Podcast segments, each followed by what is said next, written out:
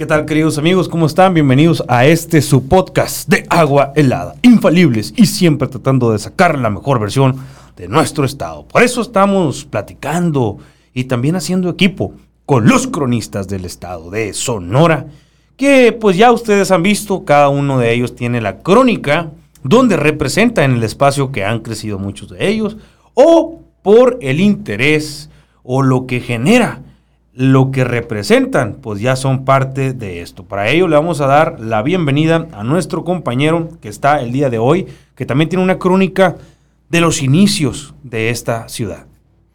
Muy buenas tardes, es un gusto estar con ustedes en esta ocasión. Gracias por la invitación y mi nombre es Carlos Valenzuela Quintanar. Vengo como cronista del Rancho El Sapo y pues todo lo que son los ranchos y haciendas del antiguo Villa de Ceres, cuando era municipio y el sur de Hermosillo. Tiene orígenes del municipio de San Felipe Jesús por el apellido Quintanar. Efectivamente, del meritito Jojobal de los Corella. El Jojobal, qué chulada de, de, pueblo. De pueblo. En su momento fue muy próspero, su propio molino harinero. Y, y fíjate qué curioso, la harina del Jojobal llegó hasta el rancho El Sapo. Ah, sí. Se consumía ya en aquellos tiempos antes pues, de que apareciéramos nosotros, ¿no? Y dicen, decían mis tías que era de una calidad buenísima. Sí. Ahí podemos ver las ruinas, ahorita los molinos, podemos ver los canales de riego que en su momento se hicieron, porque creo que el molino ese era de los únicos que funcionaba por la energía que daba el, agua. O sea, una tecnología que ahorita no la tenemos, compadre. No, no tenemos ni los molinos, como quien dice. Sí. Desaparecieron los molinos de todo el río Sonora y de, y de los pueblos, más que nada precisamente para darle movimiento, fuerza a lo que era la capital de Hermosillo. El doble propósito ese a mí me maravilló, el saber que con el agua que regaban era con la misma agua que creaban energía. Qué curioso, ¿no? Qué interesante. En esos tiempos, riego, eh, este, fumigación con avionetas, o sea que había un auge agrícola muy fuerte. Y, sobre todo la, la, importancia, como podemos decir que hemos avanzado mucho tecnológicamente en la actualidad, ¿no? Pero desde que llegan los españoles, se quedan asombrados con los ópatas por todo ese sistema que ellos ya tenían de sistemas de riego y su agricultura. Sí. Entonces, las raíces que trae usted son del meritito Jojobal. Del Jojobal por parte de madre, que es Carmen Quintanar, y del Rancho El Sapo por parte de Alfredo Valenzuela. ¿Hay una Carmen Quintanar, sobrina de usted, ahorita? Eh, pues hay una Carmelita Quintanar que vive en San Felipe. 30 años ha de tener, más o menos. Mm, debe ser uno de mis tantos parientes Quintanar que no conozco. Sí. Porque sí es una, es una familia muy grande. Mis eh, bisabuelo tenía 10 hermanos y de ahí nace toda esa descendencia de pues todo el Quintanar de por allá es. Todos. Ahorita creo que en, en, el Jojobal ya existen dos personas, una familia la que vive ahí. Pero hay un destino turístico muy bonito. Exactamente. El Jojobal. Las albercas. Las albercas del Jojobal, con asadores, con baños, eh, con dos cabañas. Entonces realmente es un lugar muy interesante, muy agradable y sobre todo para las familias que son de allá que van y recuerdan todos esos tiempos de bonanza. Estimado Carlos, también con mucho futuro turístico en su momento, imagínense que vuelvan a embellecer o vuelvan a representar el orgullo que significó lo que es el molino. Eh, pues ahí corre naturalmente el río Sonora, tenemos este espacio del Jojobal y pues cada casa, cada hogar que hubo ahí, todo el movimiento puede ser algo simbólico y atractivo para, para, cualquier sonorense. Exactamente, y hasta su cárcel tuvo el Jojobal, ¿no? Sí.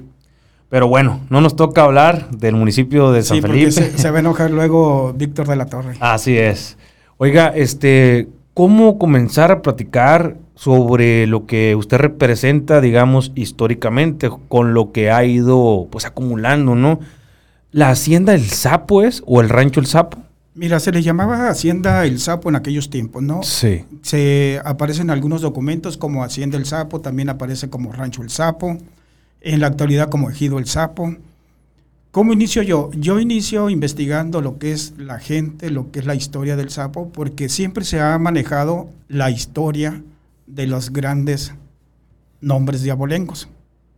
Entonces, pero no se había estudiado, no se había yo no, yo no, no sabía si había estudios que realmente marcaran la importancia de lo que representó los pioneros de la costa, pero no agricultura en sí, ¿no? sino lo que viene siendo la ganadería.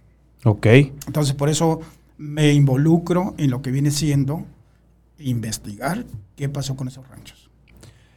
Supongamos que antes de la capital de Hermosillo, como hoy la conocemos, antes de villas de Ceris, antes de villas del Pitic, ¿esos tres nombres ha tenido la capital? Pues anterior, el primer nombre que se le puso fue eh, la Santísima Trinidad del Pitiquín. Del Pitiquín. Del Pitiquín, ubicada en lo que es ahora el área del Vaso de la Presa, de Hermosillo. Ok. 1700. Ok. Después, en 1741 se funda San Pedro la Conquista, eh, como una manera de controlar a los seres. Porque todo ese territorio de, de Guaymas hasta acá era parte de, de los seres, ¿no? Entonces fue una manera de controlarlos con el presidio del, de San Pedro del Pitic. Ok. Posteriormente se viene a lo que es Hermosillo, lo que es San Pedro de la Conquista del Pitic, en lo que es ahora las faldas del Cerro La Campana, toda esa área es el viejo Hermosillo, el centro histórico. ¿Por qué se le menciona eh, Pitiquín. Pitiquín? Ajá. Y luego fue Villas del Pitic. ¿Qué, tiene? Lo, lo que pasa es que conforme vas creciendo en habitantes, en aquellos tiempos de la colonia se le iba agregando el villa cuando pasaba a una categoría más alta. Entonces, como pasó con el pueblo de Ceris, en más o menos en por allá de 1836 se le nombra ya Villa de Ceris, precisamente por el crecimiento que tiene de habitantes y de, y de su economía, ¿no? Ok, ok. Así es como se va manejando. Entonces, digamos que los orígenes de, de lo que está eh, hoy en la capital del estado de Sonora, que es Hermosillo, Sonora, viene de las edificaciones o construcciones de ranchos ganaderos o haciendas ganaderas. Pues como, como parte de lo que fue la, la civilización, por así decirlo, con el trabajo de los misioneros, desde 1600 y feria en lo que es eh, Sonora, pues su principal labor era, aparte de evange- evangelizar, la ganadería y la agricultura. Ajá. Entonces, eh, ya posteriormente se va haciendo muy fuerte la cuestión ganadera cuando ya Hermosillo, Villa de Ceris pasan a ser ya, digamos, ciudades o villas con una dimensión más grande económica, social y culturalmente hablando. O sea que los ranchos ganaderos estaban donde ahorita está la ciudad. Mm, sí, vamos a ver, porque se maneja de cierta manera. Eh, los propietarios de ganados tenían su casa, el patio y el traspatio. En el traspatio, por lo regular, tenían su ganado. Ahí ordeñaban, ahí hacían sus labores de, de lo que viene siendo esa labor agropecuaria. Igual, tenían en sus casas las famosas huertas, huertas muy grandes, de mucha tradición, pues por lo regular era lo que es el naranjo, lo que es la higuera, mm, parras, todo ese tipo de, de- de árboles frutales. ¿no? ¿Y, y de dónde venían estos árboles? Todo eso lo trajeron los misioneros a su tiempo. El naranjo. El naranjo, la- El las higueras, eh, la parra, todo eso viene siendo parte del programa misional que se tenía en aquellos tiempos. O sea que sí había muchas higueras aquí. Había huertas con, de higueras de granada, de guayaba, todo ese tipo de, de frutas. Ajá. Entonces, re- realmente la labor misional fue muy, muy interesante para Sonora, porque no nada más fue eh, evangelizar al indígena, a los pueblos originarios, sino también ayudarlos a que su vida económica mejorara. Pero como siempre, junto con eso, pues también vienen los militares y vienen los eh, hacendados que abusan del trabajo y la mano de obra de los indígenas. Se apropian de sus mejores tierras. Cuando estamos hablando de estos tiempos, ¿en qué años son? Pues estamos hablando desde 1600 y feria, 1700 en el caso de, de lo que viene siendo ya el área de Hermosillo, 1741 Villa de Ceris, y de ahí en adelante todo el crecimiento que se va dando, cómo vas evolucionando. ¿Le, le incomodan o No, no, como que se... se bajaron? Sí, ahí está. Entonces, eh, para, para comenzar a entrar a Villas del Pitic y luego después Villa de Ceris, Villa de Ceris y luego... Pit- primero Villa de Ceris, luego Villas del Pitic y luego Hermosillo, Sonora. Sí, Antes de todo esto es lo que estamos hablando, ¿no? Que aquí era una zona agrícola, como cualquier pueblo, vaya, o antes de tener dos millones de, de De habitantes, habitantes. ¿no? exacto. Eh, ¿Cuántos habitantes tendríamos en esos años? Pues te voy a hablar que se me fue el número, yo creo que alrededor de unos 8 mil en todo Sonora. Bueno, era un pueblo grande. En todo Ah, ok. Entonces Villaceris creo que tenía alrededor de 1300, Hermosillo, no, no traigo los datos así, sí. te voy a decir mentiras. Ah, pero antes, antes de, de, de, de Villaceris. Pues se manejaba siempre pueblos con 300 habitantes, con 200 habitantes, con 150, que son lo que nos marcan en el tiempo de los jesuitas, ¿no? Que tenían 150 habitantes, 300 y ferias, 250, 120. Entonces era la cantidad que tenían los pueblos importantes dentro de Sonora. La colección de fotos que usted tiene es de todo este pasaje que nos está hablando. Es es de lo que investigo yo como lo que son Villa de Ceris como municipio, con sus pueblos y haciendas, que estamos hablando por decirte de 1800, ya con la fotografía de 1850, pero 1870, perdón, pero son nada más de haciendas y parte de lo que viene siendo Villa de Ceris. En 1870 aproximadamente. 1870, 1890, que son cuando empieza a nacer la, la fotografía por acá. ¿Y cuál es la definición que usted tiene por hacienda? Hacienda se le llama más que nada un lugar con ciertas medidas, con cierta cantidad de gente, con cierta cantidad de, lo que viene siendo la estructura económica social. Sí. Y un rancho es, por lo regular, un rancho viene siendo un espacio más pequeño en cuanto a gente, porque puede ser una sola familia. Y una hacienda es la familia principal con una serie de, de familias que le trabajan a ese hacendado. Bueno, esta es la, que yo tengo, por ejemplo, una hacienda. A uno le dicen hacienda y lo primero que se tiene es lujo, ¿no? Sí. Es prosperidad, es riqueza, es buena infraestructura. Y se dice que los cimientos de una hacienda es aquella que solamente tiene tres elementos principales, piedra, tierra y palos. Pero pues evidentemente elegante, ¿no? Exacto. Pero hay, ranchos muy elegantes, más elegantes que muchas haciendas. ¿Ahorita en la actualidad o siempre desde entonces? siempre ha habido ranchos que han sobresalido, ¿no? Pero, por ejemplo, hay un rancho muy importante que fue el Rancho San Pedro, que era de los de Sens. Eh, don Pedro de Sens es un francés que llega en más o menos 1854 a Hermosillo. Él crea su, su emporio de 80 mil hectáreas, nada más para que te des una cuenta. 80 mil hectáreas. Tenía 18 ranchos. En 1907 más o menos, durante el mandato de Porfirio Díaz, eh, se manda a hacer un levantamiento del, censo eh, ganadero que tiene el distrito de Hermosillo. Entonces ahí están las haciendas, esos, esos ranchos. 18. San Pedro, sí. 18 ranchos, los ranchos más importantes en ese tiempo y se manejan, por decirte, 5.000 cabezas de ganado vacuno. Nada más de don Pedro Essens. Entonces, él era un francés que llega junto con don Antonio Burjac y Juan María Roilón en esos tiempos. Entonces, el crecimiento de ellos es muy fuerte, muy grande con esos ranchos. Desde lo que viene siendo el área de Villaceris, se da cuenta, hasta las costas. Tenía sus ranchos. Ok.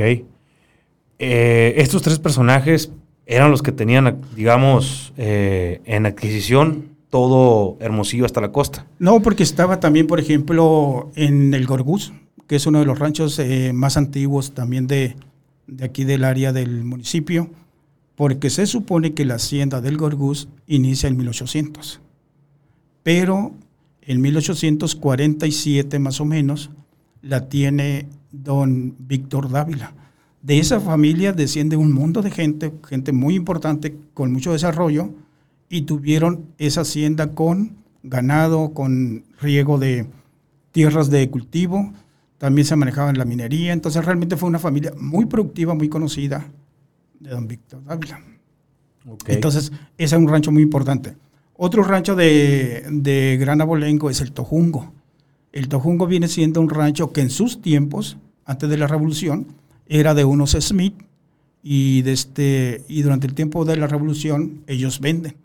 Entonces lo adquiere también eh, don Ricardo Arbizu Ruiz y es un rancho también de muy, muy productivo con agricultura y ganadería. ¿En su momento?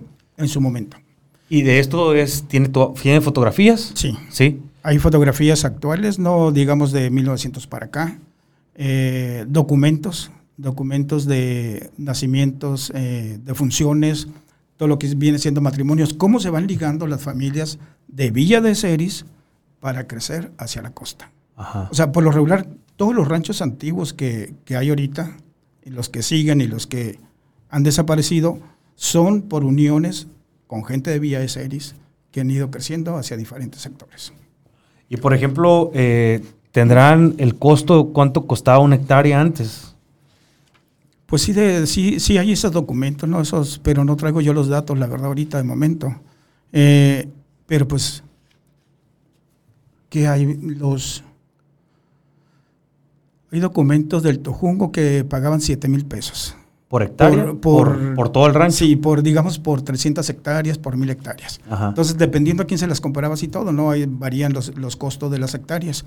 Y también, eh, si dichas hectáreas están, eh, son factibles para, Para la agricultura y la ganadería. y ganadería. Ajá. Entonces, son, son mucho más caras, ¿no? Entonces, en esa época fue cuando llegaron franceses, españoles, con su hato ganadero de allá. Ellos fueron los que introdujeron la ganadería. La ganadería, la ganadería entra aquí a lo que es Villa de Ceris Hermosillo. Sí, de Francia. No, ¿De dónde? de España con los misioneros. Ok.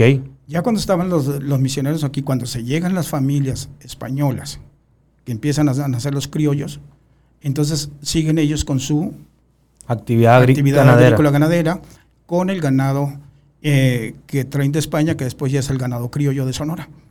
Entonces ya las actividades ganaderas se siguen haciendo, con las mismas familias que ya fueron creándose aquí, de criollos o bien de mestizajes. Entonces, eh, vámonos un poco a lo que es la, la presa actual, Ajá. la presa que hoy tenemos actualmente. Ahí, ¿qué, qué era en esos años? Mira, en esos años fue lo que fue la Santísima Trinidad del Pitiquín, el 1700. Nunca se inundó, no tiene, no tiene fechas de como que fuese un pantano o acopiara mucha agua. Pues mira, no hay información así que, que te pueda marcar yo que tenga, ¿no? Pero a raíz de la presa fue cuando se dan las inundaciones de los ranchos que hay. Ahí, ahí, ahí era lo que es la iglesia vieja. Ahí se le llamó la iglesia vieja, que también en 1930 era parte del municipio de Ceres. Era una congregación que tenía bastante gente. Eh, yo creo que estamos hablando en 1930 como de unas 200 personas. Pero lo curioso es que nadie tiene datos de la iglesia vieja. No hay fotografías, no hay documentos que te puedan decir exactamente dónde estaba ubicada y cómo estaba ubicada. Ni cimientos. Eh, pues quedan cimientos de lo que viene siendo la cementera, ¿no? Que era de, del, del gobernador... mm, ¿Quién era el gobernador? ¿En qué año? Más o menos en los años también antes de, la, de lo que viene siendo la, la- ya cuando se crea la, la presa en sí, que fue en 1948, 1947, antes de, Ok. en estas fechas. Entonces ahí también había pues eh, ranchos, había las casas de trabajo, había el, el trabajar con la cementera, eh, todo ese tipo de actividades, había tenerías que era trabajar con el cuero, todo ese tipo de labores. Porque ahorita iglesia actualmente se ve como que sueltan ganado ahí, pues, ¿no? En épocas de lluvias. Exacto. Eh, se ve bastante ganado por acá por la presa. eh, Que viene siendo, yo creo, del- de lo que es ya la mesa del Seri, todo ese tipo de, de ranchos que hay por ahí. Sí.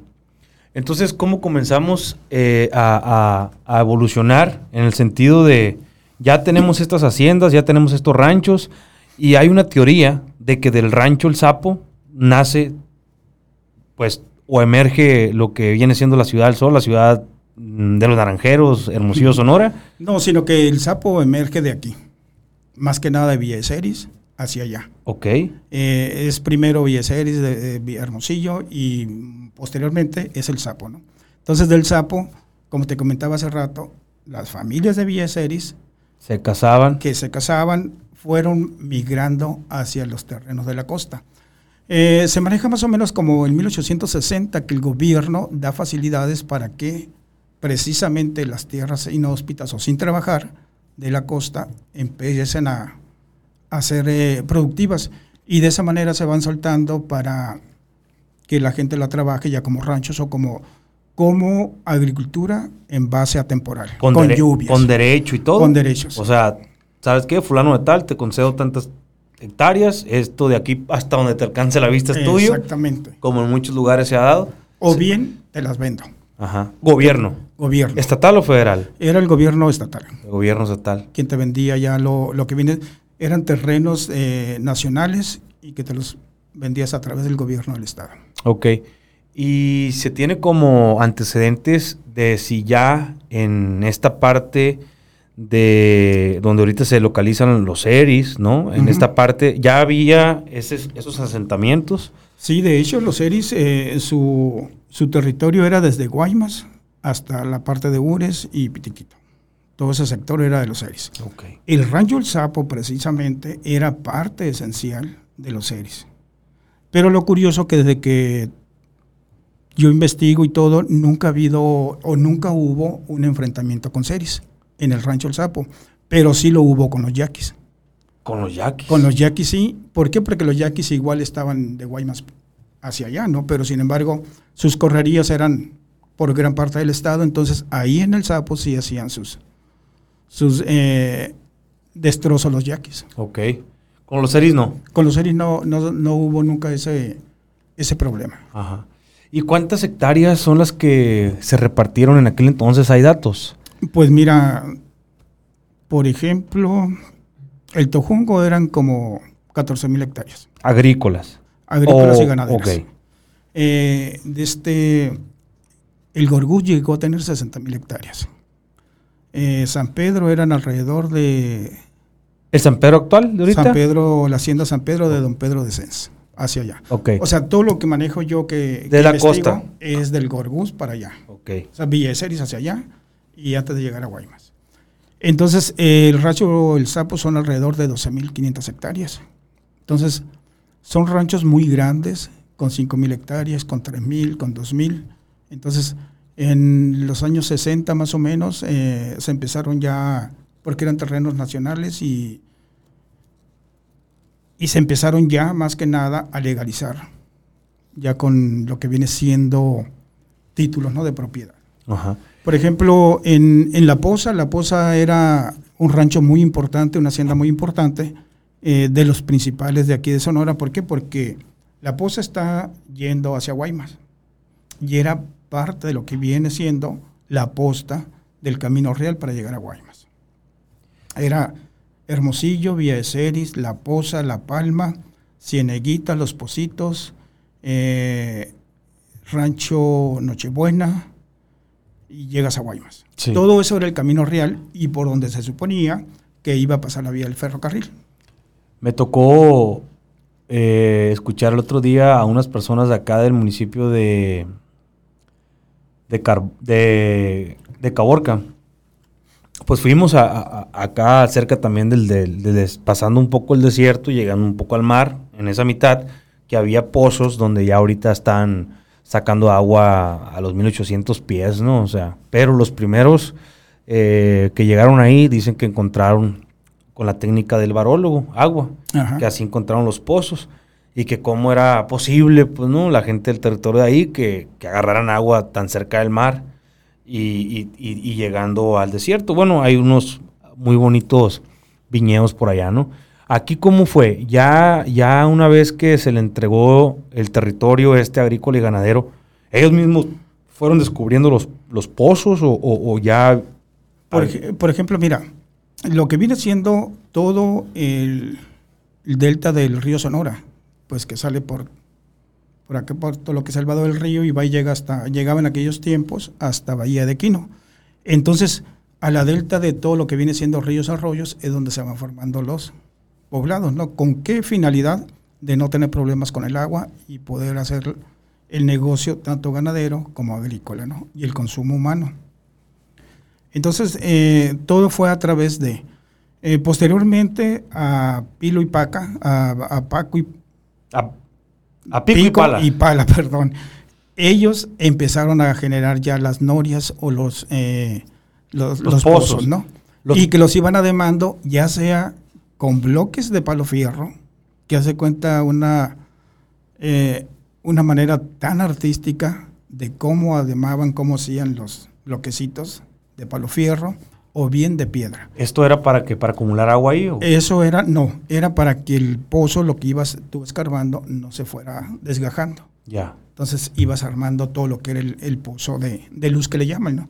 Y de esa manera, a través de malacates, que es un proceso de, de sacar el agua, eh, por medio de botas, ya sea de cuero o de lona, jaladas por un- una bestia, dándole vueltas y vueltas con malacates sacaban el agua, antes de que se iniciara ya lo que es el, el- el- los pozos mecánicos, ¿no? Sí.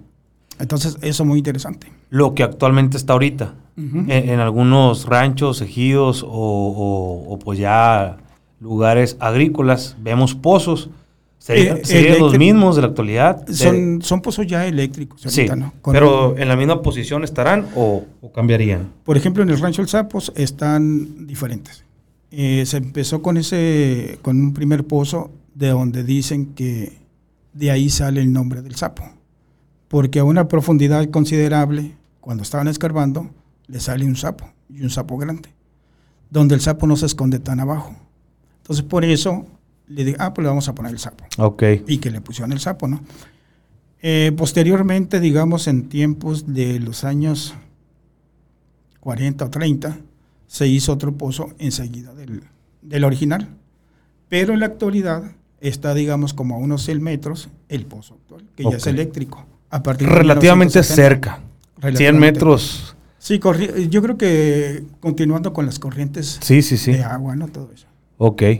Entonces, eh, así es como comienza a dársele vida al tema agrícola en la costa de Hermosillo. Ahorita hay un hato ganadero importante por allá, ¿no? Sí, de hecho, por ejemplo, el Sapo viene siendo la doceava zona administrativa de la Secretaría de Ganadería.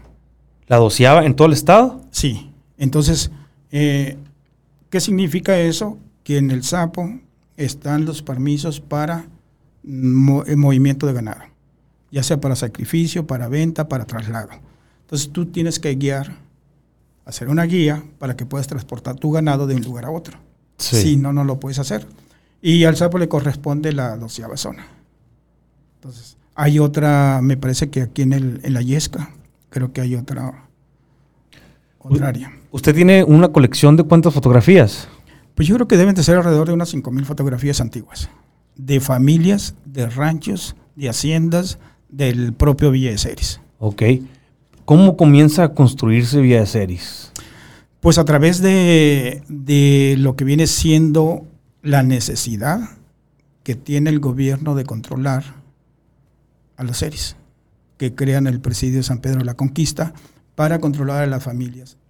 Eh, otorgarles un espacio a los seres para en vez de que anden eh, migrando de aquí para allá, que se asienten y hacerlos agrícolas o ganaderos. Y es así como se crea lo que es Villa de Ceres, lo que es el pueblo de Ceres.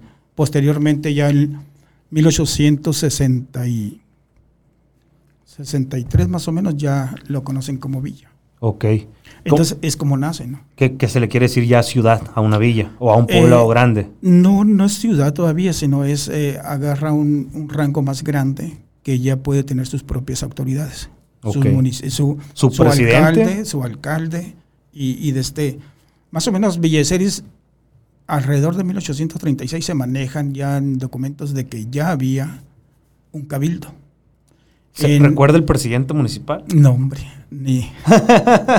no lo recuerdo y no he encontrado yo el documento en Ah, sí. no pero, pero ya se habla de un cabildo. Se, se habla de un cabildo. Por ejemplo, en 1900, en, 1900, en 1893 se, pu- se ya se ratifica también como municipio a Villa de Ceres. En 1900, 893. 893. En 1903, por eh, instrucciones del gobierno, deja de ser municipio y pasa a ser parte de Hermosillo. En 1911 regresa a ser municipio y de ahí hasta 1939. En 1940 se vuelve a anexar a Hermosillo como parte de un barrio de una colonia más de Hermosillo. Ah, ok, ya, ya ni, ni comisaría, ni comunidad. No, ya como colonia en 1940, como parte de, de- de lo- del crecimiento y desarrollo, ¿no? Sí. Entonces, todo, todos esos movimientos, todos esos cambios ha tenido Villa de Ceres. Ahorita, ahorita en la actualidad Villa Ceres pues se le conoce como el pueblo de las coyotas, ¿puede ser? Eh, muy interesante porque las coyotas no son nada más un elemento, digamos, de comida, sino que es algo que le ha dado identidad al pueblo. Ajá. Eh, las coyotas, eh, pues hay mucha gente que dice que, que tienen la receta original, ¿no?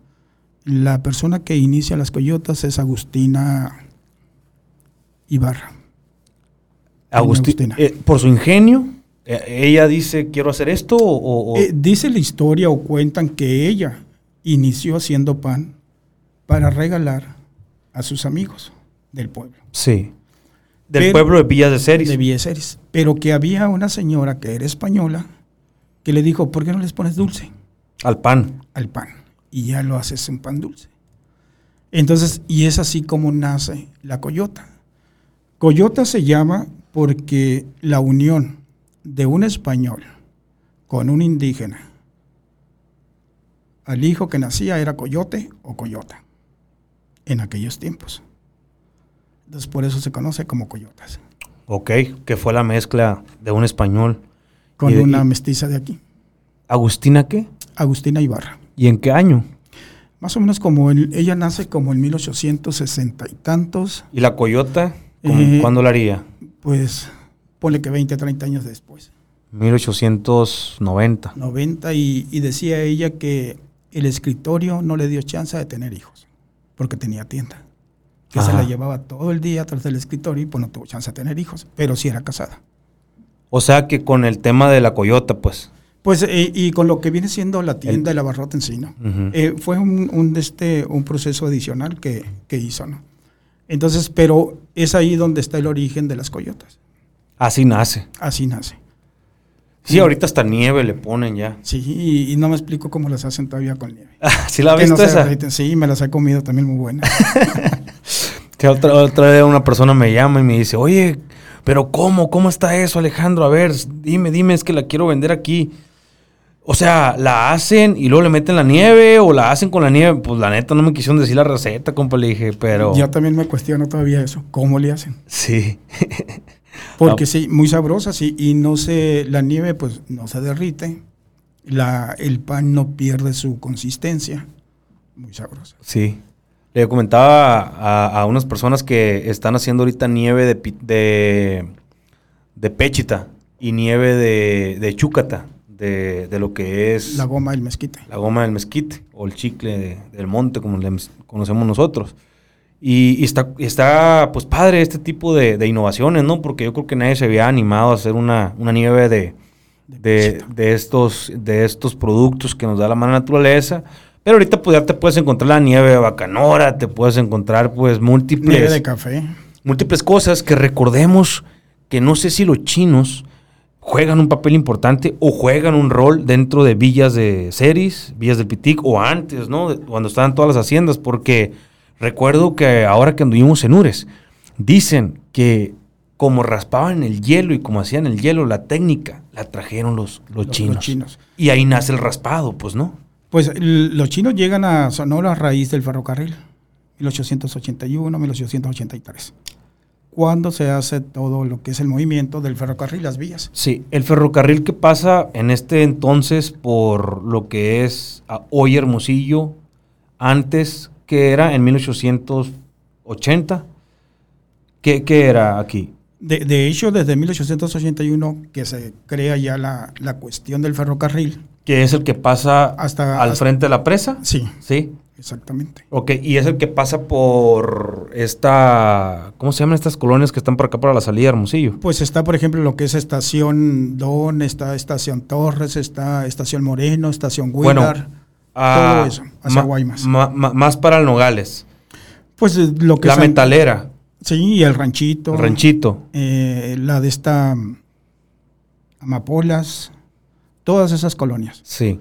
Eh, por Estación Pesqueira, Estación Zamora, todo ese sector. Ok. Y es el mismo tren que pasa por Benjamín Gil, que pasa por Carbó, que pasa por eh, Crobavi, incluso Imuris. ¿Hasta dónde va ese tren? Pues hasta en aquellos tiempos, hasta Estados Unidos. Sí, y hoy. Yo creo que sigue siendo parte de la misma, porque a veces ahorita es todo es tren carguero exclusivamente. Sí, sí, sí. Y se maneja mucho para la cuestión de, de la cuestión de, de los carros, principalmente de aquí en, en la actualidad. Entonces, la, la, la comunidad de los chinos viene específicamente a trabajar en la construcción de la obra del ferrocarril. Así es, y se van quedando.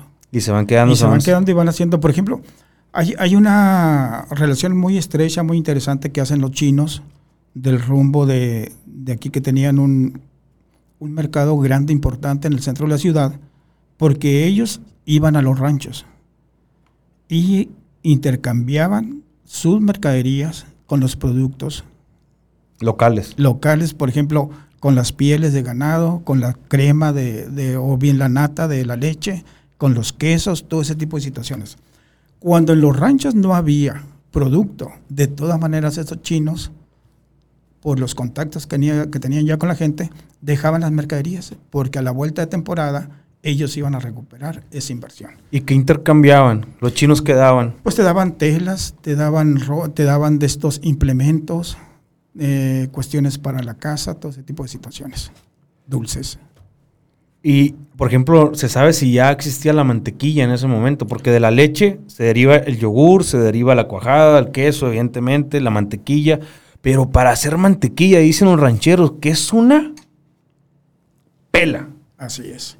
Y mira, la mantequilla, pues yo creo que a raíz de que estás ordeñando, o, hay el proceso. O mi pregunta es, ¿los chinos por primera vez conocerían la leche aquí? Es decir... No creo, porque ellos como, como pueblo milenario, imagínate cuánta información, cuánta historia, cuántos conocimientos no traían. Sí. Precisamente por esa capacidad, por esos conocimientos que traen como pueblo milenario, es que lograron crecer tanto en este sector y después los, los corren. ¿no? Sí, no, no, nos comentaban que, por ejemplo, en Ures eh, eh, se les está haciendo un museo a la comunidad eh, china, china, porque vino a empujar, evolucionar y tratar de, pues, con sus conocimientos milenarios, como usted dice, el jamoncillo, el dulce de calabaza, muchos dulces que el sonorense atesora y, y creíamos que, que era nuestro. Nosotros pues ellos vinieron y, y, lo, y, lo, empujaron, pues no. Ahora, ahorita mi hipótesis que yo me estoy creando, que la vaca no es endémica de aquí, el endémico es, es, el venado, milenario es el venado. Y lo podemos eh, constatar esto científicamente, digamos, o, o, o, o, botánicamente, biológicamente, porque, por ejemplo, la venada pare en épocas de lluvia. La venada no te pare en seca la venada no te pare eh, en donde pueda exponer al que la cría. A la cría. Y la vaca, si tú no la controlas, te pare. ¿Me entiendes? Porque no es endémica. Entonces digo, no sé si tengan eh, como el dato cuando, cuando entran los primeros eh, atos ganaderos aquí. Pues entran en, alrededor de 1650, 1600. Conforme se fueron creando los, los pueblos, sobre todo, principalmente los primeros fueron Navojoa, fueron en 1650. Y ya traían la técnica toda esta de hacer el queso, la cuajada. Sí, porque ya, ya ellos manejaban como, como gente que viene del viejo mundo, pues ya ellos conocen todo ese proceso. Por ejemplo, aquí en los ranchos la, la mantequilla es la mejor mantequilla que puedas conocer, ¿no? Lo que comemos ahora pues es manteca vegetal, con colorantes y todo lo que tú quieras. Pero de mantequilla, pues uno que la conoce, sabemos bien que no es la mantequilla. El, el, proceso no es tan complicado, al menos el que se hacía allá en, en, el rancho, ¿no? Pues sí es, es darle lo que es la nata en sí, que le quitas a la, cuando descremas la leche. Es laborioso, es laborioso. más bien. Y le das vueltas y vueltas y vueltas hasta que la misma crema va, va sacando la mantequilla y con agua fría tú la vas juntando y le vas quitando ya el suerito. Pues incluso se le atribuye, bueno, la tortilla la trajeron los... Eh, de donde viene el idioma, donde vienen las palabras de toalla, de Arabia. De, a través de España como cultura de, de los sí. árabes. Entonces, por ejemplo, ahorita ya si uno recuerda en un rancho ganadero sonorense 100%, donde solamente el vaquero va una vez a la ciudad en el año o al pueblo, eh, pues un taco tradicional es una tortilla gordita con requesón o con cuajada, pues con no. Cuajada. Entonces nos estamos comiendo una combinación del mundo, compadre. Sí, re realmente lo, lo, que pasa es que uno como gente ahorita somos una duplicación o multiplicidad de genes de mucha gente. ¿Por qué? Porque a España la conquistaron muchos tiempos. De España llegan con nosotros. Posteriormente llegan, ya siendo Bieser y siendo Sonora, un mundo de genes de Europa, de Yugoslavia, de Italia, de Francia. Entonces, que le dan otro, otra dimensión sí. A las ciudades. Que sin embargo hemos sido, pues hasta cierto punto, muy este, conservadores en el, en el conservar lo que es la tortilla, ¿no? La tortilla gordita, sobaquera o tortilla de agua, la grandota, como, como muchos le llamamos. Y digo estos tres términos porque he escuchado yo a ciertas personas que dicen de, diferentes... Sí, eh, que tristemente no es sobaquera. Ajá. Es de agua, es blanca o es... Eh, grande, grande. Tortilla grande. Son los tres nombres que en los pueblos y ranchos se manejan. Sí. Entonces, eh, eh, esta tortilla viene a través de, de, cuestiones de Arabia con, con, influencias de España, ¿no? Así es. Y la atesoramos como un ícono sonorense macizo. Y, y la verdad que sí es. ¿Por qué? Porque la haces, la haces tuya. Sí. En otra parte del, del, país de México, pues ¿quién la tiene? No, y la leña y el clima y cómo se hace, yo creo que sí se le da el toque sonorense, ¿no? Ahorita que manejabas a propósito de, leña, me voy al mezquite, decías que están haciendo... Pechita, nieve pechita. De chúcata. Y de chúcata. Entonces, para, y manejabas que la chúcata era el chicle en tus... el, chicle de monte le decimos nosotros, el chicle de monte. Y nosotros el chicle, allá en los ranchos, o al menos en el sapo, era el toje. ¿Cuál es el toje? El toji viene siendo... Toji. Toji. Viene siendo una plantita que es parásito del mezquite o del palo verde, que cuando tiene unas hojitas verdes larguitas, después el frutito es una bolita de color rojo o naranja. Y tú masticas ese, es muy amarga la lechita que tiene, pero ya te queda un chicle. Y eso usábamos nosotros como chamacos, como chicle. Órale. Ahí en el sapo. Y de este, y lo que viene siendo ya la chúcata, pues lo, se usaba mucho para, para pegar trabajos manuales en la escuela y para consumirla, pero normal. De, incluso pues la talabartería de un árbol sale la tinta con la que lo pintaban, pues, ¿no? El cuero de, el cuero de vaca. ¿No recuerda el nombre de...? ¿De cómo le llamaban? No, porque creo que la tintura la usaban de la chúcata negra o bien de la, de la cáscara Bueno, la, la, chúcata negra me tocó que lo usaban para medicina, para curar dolores o infecciones. La chúcata negra, porque esa sí era muy amarga, muy amarga. Pero eh, de otro árbol sacaban el color que le daban a la baqueta. No recuerdo ahorita, no recuerdo si, si lo sacaban de la tezcalama, ¿eh? No recuerdo. La tezcalama no la conozco. o al menos por allá no se conoce con ese nombre. La tezcalama es un árbol que sus raíces descienden, brotan o emergen de los peñascos. La tezcalama es la que nace en los peñascos. Un árbol grandísimo, frondoso, verde. Con las raíces más grandes que él. Sí, sí, sí. Eh, no sé, en San Felipe Jesús no sé si hay, pero en Baviácora sí hay. Ok. Eh, por allá, por aquellos lados donde ahí, está la ahí la buscaré para conocerla cuando vaya a Baviácora. Con el favor de Dios, por allá por el Salto, por donde estaba la mina de Tusteno antes. Por ahí pueden encontrarte escalamas. Y aquí en Ures también, ¿eh? Hay dos en la Puerta del Sol. Ah, dos te, escalamas. Son escasas. Bueno, este, entonces, ahorita viendo esta mezcla, fíjese qué interesante, ¿no? Platicar con los cronistas. Ahorita estamos viendo que mm, ahí en Baviacor hay una persona que hace tortillas eh, gorditas con leche de vaca recién ordeñada. Es una gran diferencia a leche de vaca hervida, ¿eh? O sea, leche de vaca recién ordeñada a leche de vaca recién ordeñada hervida. Es una gran diferencia, total, en sabor y todo. Entonces ella la hace y le echa chiltepín. ¿Sí? Cuando está amasando. Mm, no, no, no me ha dicho la, receta. no quiere que, se copie, yo creo. No, no es cierto. Eh, sí, sí he visto el procedimiento. Entonces, cuando, cuando la masa, a la masa le echa lo que es la, la, la total que saca, ¿no? El paquete ya. Pero, por ejemplo, esto tiene que quedar en la crónica. Pues no, pero en una crónica que te la cuenten así. Que la tortilla emana de los conocimientos de Arabia, se viene por medio de la cultura española, cae en Sonora y el sonorense la está ahorita transformando. Me tocó el otro día, compadre, ver, usted ya ha visto la tortilla de maíz con nopal. Sí, muy sabrosa. Verde. Muy sabrosa. Y luego te encuentras con una tortilla de este producto que es color, ah, el betabel. Ok. No ha com- una, tor- no tortilla morada, compadre. Esa no he comido. O sea, y luego, eh, bueno, digo, si ya pueden hacer eso, Esa es la gran ventaja de la comida y de la cocina mexicana. Por eso es ese éxito tan importante a nivel internacional. Y ahorita que estamos hablando de las tortillas, no sé si te haya tocado conocer, digo comer, tortillas amasadas pero con suero. Qué cosa más mm, sabrosa. No me ha tocado. En vez de ponerle agua o leche, le pones suero. Con eso la amasas. Ese sí es un toque totalmente sonorense. Es un sabor, o al menos ranchero del sapo. Con un sabor especial. No, no, no me ha tocado. El suero prácticamente muchos se lo dan al, al coche. Al coche. Casi no lo usan. Ni el becerro se lo toma, pues, de, de- No. de tan fuerte que es. O, o bien haces el requesón. Sí.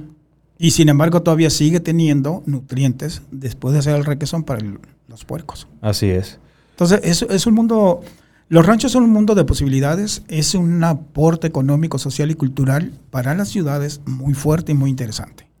¿Por qué? Porque no nada más genera la riqueza, digamos, económica de lo que viene siendo eh, la cuestión ganadera agrícola, sino todo el movimiento de gente que ha generado, todo el talento que le ha brindado a la ciudad, al Estado, al país, al extranjero. ¿En qué año más o menos llega la electricidad? Al Sapo llega en 1971, a Villeceris como en 1947. En Bacanora llega como en 1968. Llegó primero que a Palzapo. Tres años antes. Sí. Prácticamente, pues ahí llegó el chispazo. De, en esos años aproximadamente, desde el 1940 al 1970. Exacto. Sí. Entonces, y todo eso vino a darle también un movimiento diferente a los ranchos, No, pues a las haciendas. ¿Por qué? Porque todo lo que te generaba y todo lo que podías lograr con ello. ¿Y llegó la luz o llegó la electricidad Llegaron las dos cosas. al mismo tiempo? Sí, porque te, te pusieron todo lo que es el cableado eléctrico junto con la ¿Y electricidad. las cómo le enseñarían a la gente, este es 220, este es 120, este se enchufa aquí? 220 no había. No. Hace poco, digamos relativamente poco, ha habido la, la 220, pero era nada más energía 110. O sea, ¿cómo, cómo evangelizarían el, el- el tema de, de- de- Así se usa la De- luz, ¿eh? Exactamente. Pues mira, ¿cómo hemos aprendido a usar estos aparatos? Así, prueba y error. Exactamente. Y, y ahorita, por ejemplo, ¿quiénes son los especialistas en ello? Los chamacos. Sí. Que hacen y deshacen. ¿Por qué? Porque no les tienen miedo. Aplastan, mueven, quitan, ponen. Y todo eso te ha dado la, la libertad de que vayas generando más y más movimientos y más conocimientos. En aquel entonces yo me imagino que ya una vez que teníamos electricidad, ya la gente que venía a venderte, pues no sé si en su momento había el, el horno microondas, que yo creo que eso es un poquito ya Mucho más, más más para nuevo. enfrente, ajá. Pero ¿qué, qué, no, no hay ahí en, en las crónicas qué tipo de, de electrodomésticos llegaron? O, o simplemente era la luz y... Pues junto con la luz te llega, por ejemplo, a los ranchos, junto con la luz te llega el refrigerador eléctrico, que anteriormente era de gas. Ajá. Eh, te llega la plancha eléctrica, que anteriormente eran Eh. planchas que ponías en las brasas o que le ponías brasas. Oiga, adentro. ahí siempre me he tenido un conflicto mental.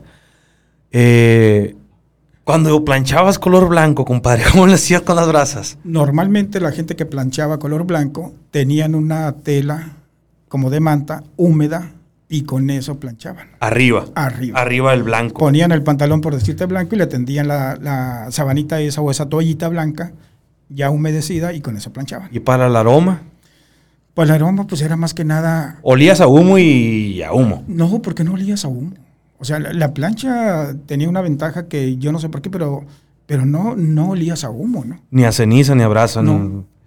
Salías bien pipiris, ¿no? Y bien planchadito. Y con las otras telas, es así, de la brasa directa a la tela. Dependiendo del tipo de tela, porque ya ves que hay una tela y sobre todo el nylon y, y la seda, Y la seda, ajá. te jalan y se queman, son más rápido de quemar, ¿no? Entonces, pues siempre por lo regular usaban, yo tengo muy presente a mis tías, a mi madre allá en el rancho, con ese trapito que le ponían a las telas. ¿Se le tocó a usted que, Sí. que plancharan con... Sí, porque yo en el 71, que llega la luz eléctrica al sapo, yo tenía 11 años. Entonces me tocó ver todo el proceso de, de cómo planchaban, ¿no? Y el, proce- y, y el proceso del cambio también a la plancha eléctrica. Así es. Fue un contraste... Do- donde decías qué tanto le pongo para que no se queme. Sí. Que a veces quemaban más, que ya tenían el, el proceso de calentamiento de una brasa en una plancha. ¿Y cómo eran las noches antes de la electricidad? Pues mira, era de miles y miles de estrellas. Porque normalmente en los pueblos y en los ranchos dormías afuera, en tiempo de calor. En Catre. En catres de lona o catres de istle. O también en las tarimas de cuero, que esa se dormía bien a gusto. Primero fue la tarima de cuero, antes del Catre. Yo pienso que sí, Sí, ¿verdad? porque, porque como te- es un recurso que tenías ahí en los ranchos. Sí. Entonces ahí mismo la elabor- Que tenías cuero y que tenías tabla. Tenías tablas, tenías el, el Madera. mezquite, tenías el palo fierro, que con eso que también marcabas todo eso como parte de del material que tenías ahí a la mano. E- e- esa herramienta para dormir, sí se la podemos adjudicar directamente al hombre o mujer de, de Sonora, del campo. Yo creo es que un es- ingenio de no, ellos. yo creo que es parte también de, del ¿De la influencia? De la influencia que ya traíamos. ¿Por qué? Porque ya el español pues traía sus camas, traía su- sus menesteres. ¿Y qué fuiste haciendo tú? Conforme fuiste trabajando, creciendo, desarrollándote, aprendiendo, pues viste, ah, el material este lo puedo usar para esto, para aquello y para lo otro. Eh, yo pienso que es parte de la misma eh, influencia que traemos, influencia que traemos de, de nuestros ancestros de aquellos tiempos. Y le, le toca que llegue, o sea, le, le toca que llegue el cultivo de la vid a los campos de la costa. Sí, porque ya los, el- por ejemplo, el movimiento fuerte de la costa fue en los años mm, 1920 a 1940, 50. Cuando Fue el empieza auge. el boom, ¿no? Con los italianos sobre todo.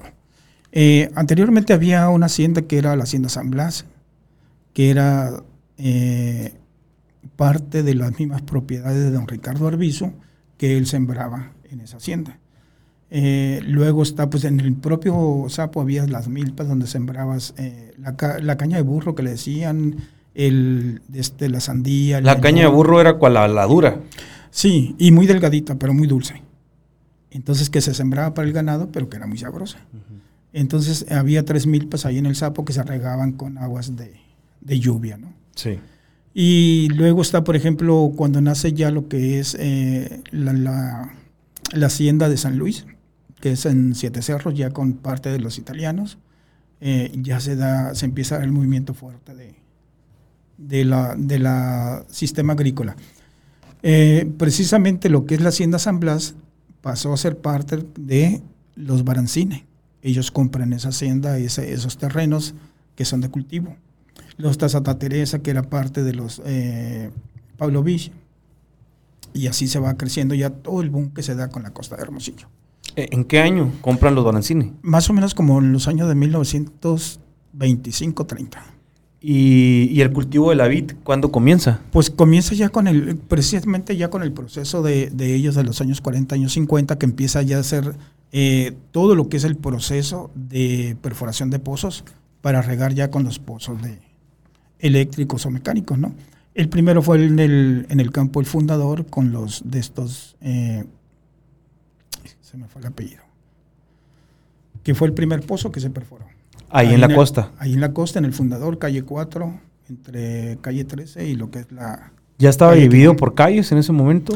¿O se fueron dividiendo, fueron a- dividiendo. A, cómo iban ad- adquiriendo los Pre- terrenos? Precisamente por el auge que se estaba dando con la agricultura, es que el gobierno en los años, más o menos, yo creo que en los años 60 empieza ya a meter lo que es las, las carreteras. Sí, La por- 4, la 12, la 26, la 28, la 36, del, del cero, ¿no? ¿Es del Ujú. cero al qué? a la 36, A la 36. Y- norte y sur. ¿Y todo esto es el poblado Miguel Alemán o es la costa? Es la costa de Hermosillo. Es la costa Hermosillo, no el poblado. Así es.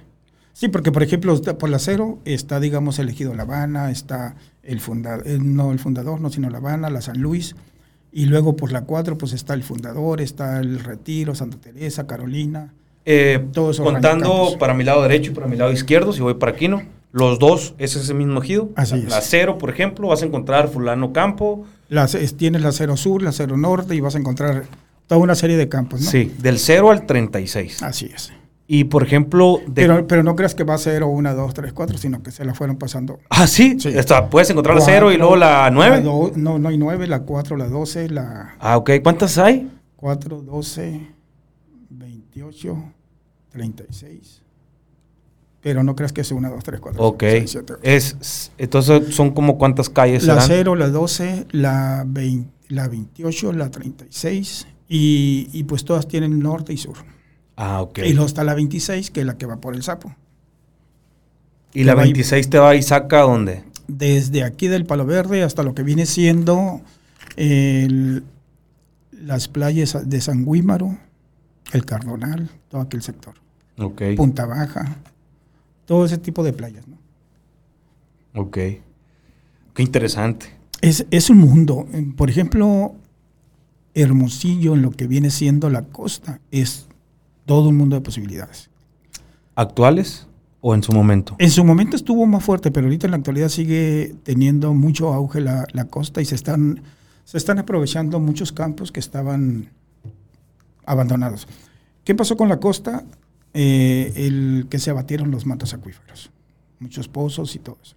Y la otra, eh, el otro problema que tuvo la costa fue también los altos costos de la luz eléctrica para el proceso de extracción de agua a través de los pozos. Ok. O sea, todo eso le dio también a, a muchos campos que ya no tuvieron los recursos. Y ahorita se refiere a las grandes áreas de oportunidades, me imagino, a, a los eh, este, sistemas solares que puedes crear tu propia energía, pues, ¿no? Energía. Como lo están haciendo en Ujú. Benjamín Hill. De hecho, o bien los nuevos sistemas para uso de agua, aprovechamiento del agua. En, San, en, en Benjamín Hill existe un lugar pues muy grande, como un, este, un lugar donde hay muchos paneles solares, demasiados paneles solares que hacen la energía para una de las tiendas más populares de, de México. Así o sea, es. desde aquí manda la energía para todas esas tiendas, ¿no? Pues unos, unos ranchos de por el rumbo de la 12, me parece, a esa empresa le vendieron muchas hectáreas donde tienen un campo de energía eléctrica muy grande. Ok, también. Sonora es ideal para eso. Exactamente. Digo, este, ahí es una gran oportunidad que tenemos como sonorenses. Nadie tiene el desierto que tenemos, ni el calor. Ni el calor ni el solazo. Entonces, pues re- realmente es- han sido momentos muy interesantes que le han ido dando movimiento y diversificando lo que es el- la, la cuestión económico-social de todo lo que es la costa de Hermosillo, con sus ranchos, haciendas, campos. Y ahorita lo que predomina sí, sí está muy fuerte el tema eh, agrícola, ¿no? En, en- lo que es la costa. Sigue estando. Sigue estando, sobre todo, mira, le han dado mucho auge, por ejemplo, al nogal. Eh, hay muchos campos con nogal, al- a lo que es la vid, la parra. Eh, desafortunadamente las naranjas desaparecieron, pero sigue habiendo algunos campos. Y le ha dado mucho auge ahorita lo que viene siendo legumbres. Por ejemplo, o frutas como es el melón, como la sandía. Y, y- y- Todo y- eso. y ya se las encuentra con tecnificado el tema, ¿no? O sea, con invernadero y Exactamente. muy grandes. Me encontré unos sembradillos de tomate. Bueno, ya no son sembradillos, ¿no? Son invernaderos Son invernaderos. de tomate. No, hombre, el tomatal que ahí sacan, compa. No, y, y de este, y es curioso, por ejemplo, mi madre, que en la actualidad tiene 90 años, Sí. Que ella, su padre, pues sembró toda la vida en el jojobal. Dice, es que esto no sabe a nada, me dice. Los tomates no saben a nada. No van a saber, digo, porque para empezar se cortan verdes. Sí. Para los procesos de traslado, de Que- mientras que llegan te- al mercado. ¿no? Que te llegan en aquel rojo, pues. Exactamente, entonces llegan con un proceso de maduración muy diferente a como maduraban Oh, en sí. aquellos tiempos donde directamente a la boca, ¿no? Como quien dice. Así es. Pues qué bonito recordar un poco de los ayeres, de cómo se fue realizando, cómo se fue concretando y construyendo lo que hoy es la capital del estado de Sonora. Venimos de, de la rancherada, de la Así vaqueriada, de los agricultores, de Apala y Pico y Asadón. Y asadón. Me Y- y, las, y las escrepas. Con las escrepas es con lo que hacías todos los bordos, los eh, represos jalados por bestias para poder eh, almacenar agua o bien a través de canales desviarla a los terrenos que tú querías, de lo que vienen siendo los arroyos, como era, como era eh, el río Sonora o bien el arroyo La Poza, que son de los afluentes más grandes de ¿Eran de bueyes, o eran bestias mulares o eran caballos? Eran, eran por lo regular bestias mulares o, o burros, con lo que más jalaban con las, las excrepas. Ya no llegó el ganado Hereford, me parece que es el. Sí, pues ya, ya, ahorita la mezcla que hay de ganado. es- Ahorita ya no encuentra de ese, de ese ganado, ya. el- ya ahorita, por ejemplo, son muchas eh, razas Ahora encuentras ahora el, el burrito azul o el burrito verde, o el burrito verde. que ¿Cuál son los tractores, pues. Ajá, pues exactamente. Son los tractores. Y, y desde todo eso ha ido cambiando, ha ido evolucionando y le ha ido dando otra dimensión a las cosas. Pues estimado Carlos, no sé si nos haga falta algo que platicar, que decir. Yo creo que mucho, ¿no? Pero Muchísimo. para cerrar, Hay, hay mucho que platicar porque, por ejemplo, la costa, los ranchos, eh, tienen su propia historia. Eh, algo que me falta comentar es que en aquellos tiempos casi todos los ranchos, importantes haciendas, tienen sus propios panteones, sus Ah. panteones particulares, donde te encuentras tú toda una serie de, de personajes de los que has escuchado hablar o que quizás por ahí alguien te dijo algo de ellos. Y, y eso también es, es un lugar muy importante que le das a, los, a esos lugares, su- sus propios panteones. Por Pues, ejemplo, eh, el del Chapo está de antes de 1900. el sapo. Así es. Y pues de esta manera estamos despidiendo este podcast, este episodio de forma parte de la capital del estado Somos parte de Sonora ahorita, los inicios, Así es. los bloques principales, los pilares fundamentales y de ahí pues ahorita hay mucha gente que está arraigada, Eh, la costa ahorita pues es un sitio muy próspero agrícola y en ganadería. También pues tienes a media hora, yo creo, el, el mar. Sí, exactamente. Y, y, pues qué chulada saber de, de dónde venimos, ¿no? Sí, fíjate que es muy importante, por ejemplo, eh, todo eso, el conocer tu identidad para poder saber hacia dónde vas, cómo vas, ¿no? Y, y cómo, por ejemplo, la gente de, de aquel sector del poniente de Hermosillo, pues tienen sus raíces en Villa de Ceres. ¿Por qué? Porque la gente de los ranchos, de las haciendas, tenían su propia casa en Villa de Ceres o en Hermosillo y sus trabajos o sus casas en los ranchos. O sea, es una mezcla de... Pues así es, mi gente. Desde este su espacio, desde este su estudio, le damos mucho las gracias a nuestro estimado cronista de aquí del Rancho El Sapo, Carlos. Gracias por estar en este estudio. No, al contrario, Alejandro, muchas gracias. Muchas gracias y muchas felicidades por ese rescate tan importante que estás haciendo y que está haciendo tu equipo para llevar a los rincones que tú quieras lo que es la labor del cronista, la labor del historiador y que pues todos los rincones, por más pequeños que tienen, hay cosas importantes que aportan al desarrollo o han, han aportado a las sociedades. Pues así es. Aquí seguiremos, mi raza, cabalgando por Sonora.